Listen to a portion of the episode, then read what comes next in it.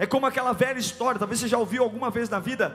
Havia um professor ateu, um professor ateu, e sabia que tinha um cristão na sala, e ele chamou, ô Joãozinho, sei que você é crente e tal, não sei o quê. Aí o Joãozinho falou, sim, sou crente. Ele falou assim, ó, eu duvido, eu duvido que você, que esse negócio de ser crente é, é, é coisa boa. E o Joãozinho fala, mas é lógico que é, eu vou para a igreja sempre, ó, eu vou te provar que não vale nada isso.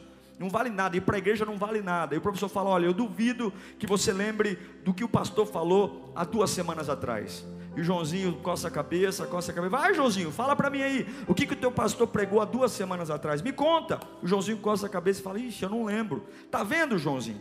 Tá vendo? Você não lembra. Quer dizer o seguinte: foi à toa. Você foi para a igreja à toa. Se você não lembra que o pastor pregou, não valeu de nada. Aí o Joãozinho coça a cabeça e fala: Pastor, professor, deixa eu fazer uma pergunta para o senhor. O senhor lembra o que, que o senhor comeu há duas semanas atrás? E o professor fala: Que pergunta é essa, Joãozinho? Não, me responda. O senhor lembra o que o senhor comeu duas semanas atrás? Ah, Joãozinho, eu não lembro nem o que eu comi ontem. Mas o que o senhor comeu duas semanas atrás não te sustentou?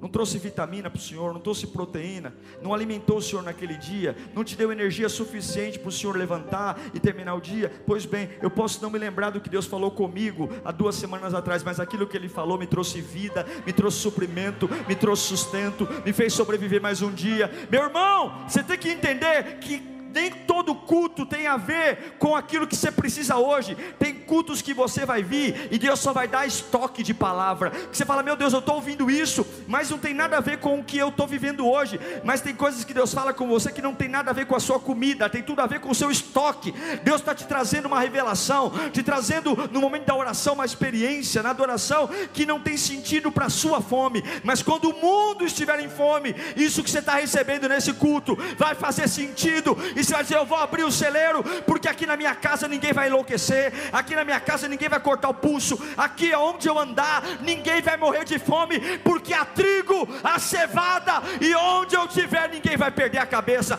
ninguém vai pular da ponte, ninguém vai dizer que a vida acabou, porque eu carrego o suprimento. Deus te dará essa unção, em nome de Jesus, eu creio nisso.